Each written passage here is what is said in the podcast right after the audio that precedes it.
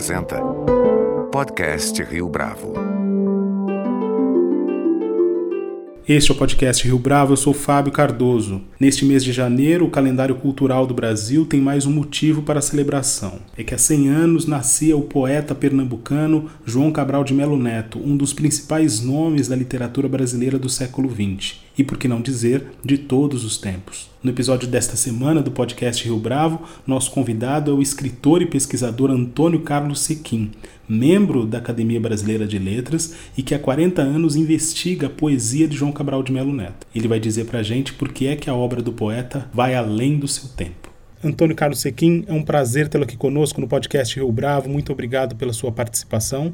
E eu digo que o prazer é meu estar aqui para poder conversar sobre a poesia de João Cabral. Para a gente começar, eu queria que você compartilhasse conosco um pouco da sua relação com o poeta João Cabral de Melo Neto. Foi uma, uma relação que vai além da conexão entre pesquisador e tema de pesquisa, certo? Exatamente. Eu tive um contato, digamos, literário com a obra dele bastante cedo e depois eu complementei também com um contato de natureza pessoal. Né?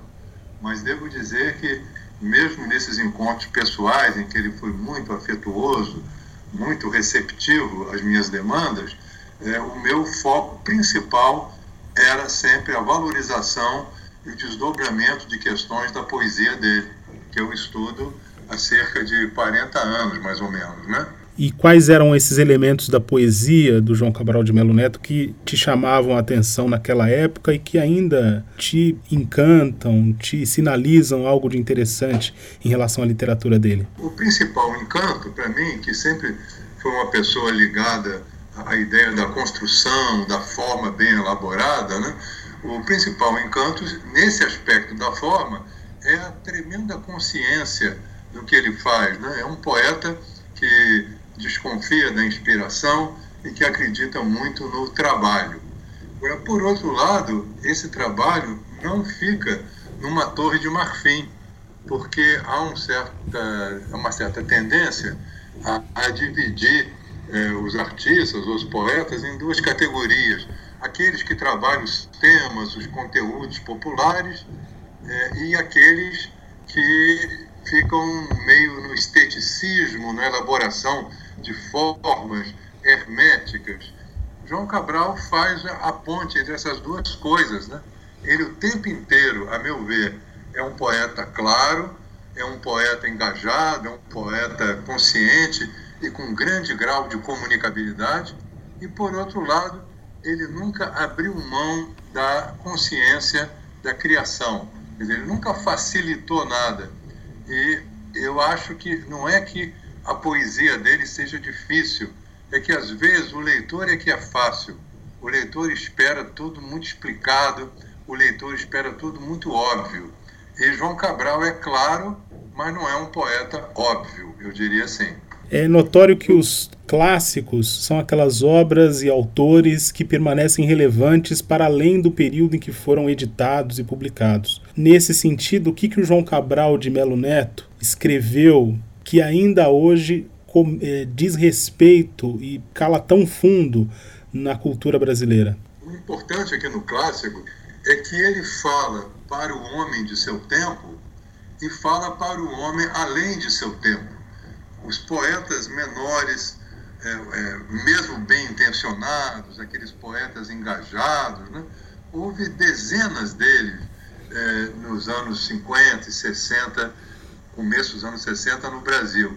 E o que acontece com esses poetas que só falam para o homem de seu tempo é que o tempo passa e esses poemas e essas obras passam juntos. O grande desafio, e não há fórmula mágica para isso, né, é o poeta conseguir projetar algo que vai além do seu tempo. E é isso que João Cabral faz. E aí eu volto à questão inicial. É, o poeta, para fazer alguma coisa além do seu tempo, tem que deixar isso marcado pela construção literária.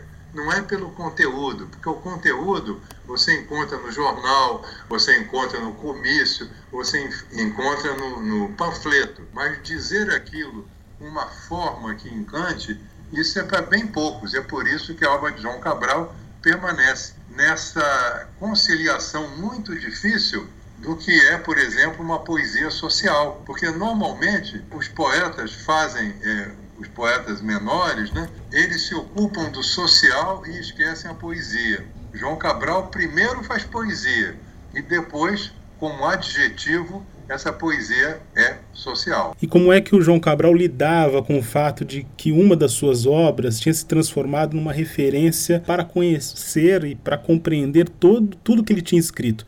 Eu me refiro aqui à Morte, Vida e Severina. Ele recebia isso mal. Ele não gostava mesmo. Né? Ele não gostava não porque ele desvalorizasse Morte, Vida Severina. Eu acho até que de vez em quando ele desvalorizava é, intencionalmente Morte e Vida Severina, porque ele não aguentava mais ser conhecido como o poeta de um poema só. É, então, essas brincadeiras, essas ironias que ele fazia contra Morte e Vida Severina, era uma maneira é, avessa de ficar dizendo: por favor, leiam as outras obras também. Eu não sou apenas isso, eu não sou apenas esse autor dessa peça. E para, digamos, corroborar esse argumento, ele não deixava de dar uma espetada na Maria Clara Machado, né, que era a, aquela, a grande autora de teatro infantil, filha de Anil Machado, e que era proprietária do lendário Teatro Tablado na Lagoa, no Rio de Janeiro, e que encomendou Morte e Vida Severina para o João Cabral, ela queria fazer uma peça de Natal. E quando recebeu aquele texto, ela simplesmente desistiu, disse que não podia fazer e alegou, deu umas desculpas ali, né, dizendo que tinha muito personagem, que ia ser difícil colocar aquilo no palco. Né? E João Cabral, então, meio ironicamente, gostava de lembrar: pois é, acho que essa, esse texto não deve ser muito bom, não, porque até a, a Maria Clara Machado pediu e não, e não quis é, encenar. Evidentemente, isso é uma ironia porque poucos anos depois esse texto se tornou no maior sucesso de toda a história da poesia brasileira, sem dúvida. Ainda em relação à obra do João Cabral, Sequim, comenta pra gente um pouco a respeito do projeto literário. Se comparado com outros autores brasileiros do século XX, da poesia, a gente percebe aqui uma relação de continuidade ou de contraste na sua avaliação? Totalmente de contraste. Eu cheguei a escrever no, ensaio que há poetas e grandes poetas que acrescentam capítulos novos à história da poesia do seu país. E no caso de João Cabral, em vez de ele acrescentar um capítulo, eu disse que ele criou uma nova gramática, uma nova maneira de conceituar o que seja poesia. E, evidentemente, a, a, primeira reação é de recusa, porque você vai para um livro profundamente novo usando os parâmetros que você utilizava para livros de outra natureza. Então, é tão diferente aquilo que a estranheza e a recusa costumam ser as primeiras reações. Mas com o tempo, ele conseguiu o que é o ideal, é o sonho do artista, né? É de criar os seus leitores. Leitores que não iam para se reconhecer na poesia dele, mas leitores que tinham que se transformar para poder começar a usufruir daquela poesia. Portanto, ele tem esse mérito eh, extraordinário, né? e mesmo na literatura brasileira, a gente vê que não tem nenhuma linha é, imediata onde ele se vincule, a qual ele se vincule. Né? Ele não, não é herdeiro é, do modernismo de 22, do poema Piada, do verso livre, ele não é muito menos ainda herdeiro do simbolismo ou do romantismo que ele detestava por serem estilos muito etéreos, muito transcendentais, muito pouco materiais. Né? Então você vê ele criando um espaço que é muito próprio. Ele, cronologicamente, está situado na geração de 45. Essa geração de 45, que é injustamente atacada como um todo, como se só houvesse poetas ruins ali, né? Que, que ela faz? De um lado, ela rejeita a facilidade, que ela dizia, da poesia de 22. Onde, ah, não, a poesia não é só para fazer piada, não é só para fazer humor, não é só para fazer verso livre. É muito fácil fazer o verso livre. Tudo bem. Então, João Cabral pertence a, um, a, a uma geração que considerava isso, que a obra de arte não era uma coisa facilitada. Mas qual foi a grande jogada e a diferença dele? É que, querendo recusar a herança modernista, em boa parte, a geração de 45 ela foi dialogar com formas tradicionais do século XIX, antes, é o soneto que vem de 500 anos, né? e ela dialogou com o simbolismo e tratou de temas universais. Né? É o homem, né? é a ideia do homem, é a ideia da morte, é a ideia do amor. O que, que João Cabral faz? Ele pega a consciência da forma e da construção e, em vez de colocar para temas abstratos, como seus colegas, ele coloca para temas concretos e materiais, como a paisagem, como Pernambuco, como Recife, como a história e a geografia. Então, essa foi, digamos, a jogada diferencial dele, né? É, entrar num clima, digamos, de rigor de construção da geração de 45, mas colocar temas dentro desse rigor que a geração de 45, que era muito de essências e de metafísica, jamais utilizaria. Assim como outros escritores brasileiros, João Cabral de Melo Neto foi diplomata de carreira e manteve um vínculo intenso com os lugares onde viveu. Qual a importância dessa vivência cultural para a obra literária do poeta? Embora tenha sido diplomata em vários lugares, ele nunca abandonou dois: Pernambuco, de onde ele veio, e a Sevilha, para onde ele foi. Né? Esses dois espaços, que a meu ver configuram também duas realidades, uma áspera, máscula, ressequida, que é o sertão e que é Pernambuco, e outra feminina, acolhedora, que é a Sevilha, né? as bailadoras andaluzas, etc. Né? É, esses dois espaços compunham a geografia ideal de João Cabral, geografia pessoal, geografia íntima, geografia poética, geografia é, literal da, da paisagem que ele tanto amava em Pernambuco e na Espanha.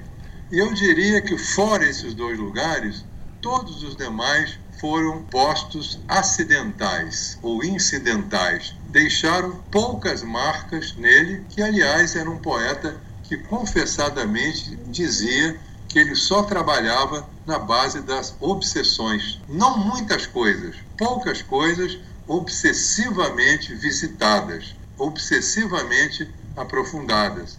Há um poema dele, intitulado Graciliano Ramos, que ele diz: Falo somente com o que falo, com as mesmas 20 palavras girando em redor do sol que as limpa do que não é faca. Esse é o ideal dele.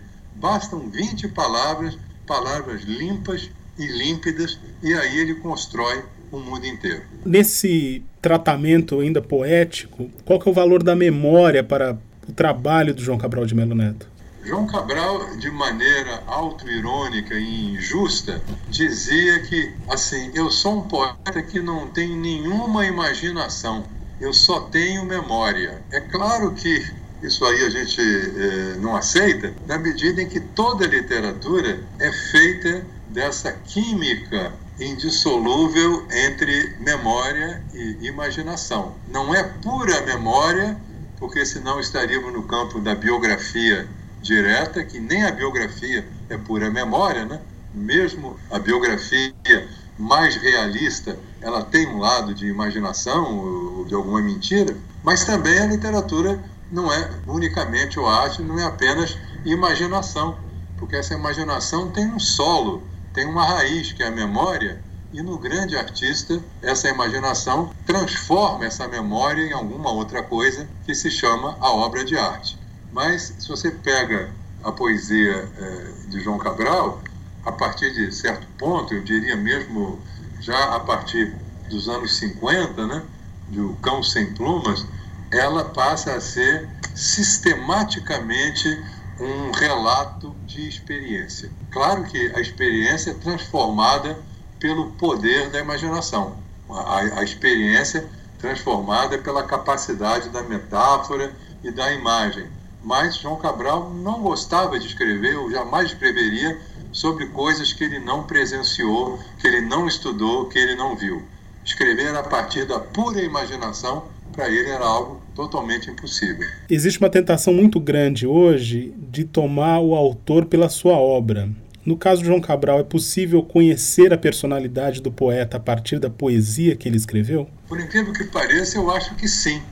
Ele dizia que não, que ele tinha horror de se expor, né? que ele achava que eh, a eh, não cabia a poesia olhar para dentro, e sim olhar sempre para fora. Não interessava ao poeta ou ao leitor eh, os fantasmas do escritor, a sua sensibilidade. Interessava que o poeta fosse cúmplice do leitor e deixar o leitor ver o que está do lado de fora, né? o mundo, as formas, as superfícies, os cheiros, é, os odores, a, as cores da realidade da cidade e da natureza. Mas, por incrível que pareça, quanto mais João Cabral se escondia por trás desses objetos sobre os quais ele falava, né? É, quanto mais ele fazia uma poesia em terceira pessoa, falando da pedra, falando do rio, falando do sol, falando de Sevilha, a meu ver, mais ele se revelava. Ele se revelava não diretamente, mas através dos objetos que ele escolhia para representar a si próprio. Então, nesse sentido, é que eu também escrevi que João Cabral chegou é, é um dos poetas mais autobiográficos que eu conheço, mesmo não tendo poema em primeira pessoa. Ele faz uma autobiografia em terceira pessoa. Ele está ali, naqueles objetos que ele escolhe. Antônio Carlos Sequim, foi um prazer tê-lo aqui conosco no podcast Rio Bravo. Muito obrigado pela sua entrevista. Obrigado a você pela oportunidade. Este foi mais um podcast Rio Bravo. A nossa lista completa de entrevistas está disponível no Deezer, Google Podcasts, no iTunes, no SoundCloud e no Spotify. Você pode comentar essa entrevista no nosso perfil do Twitter, arroba podcast Rio Bravo, e também no Facebook da Rio Bravo.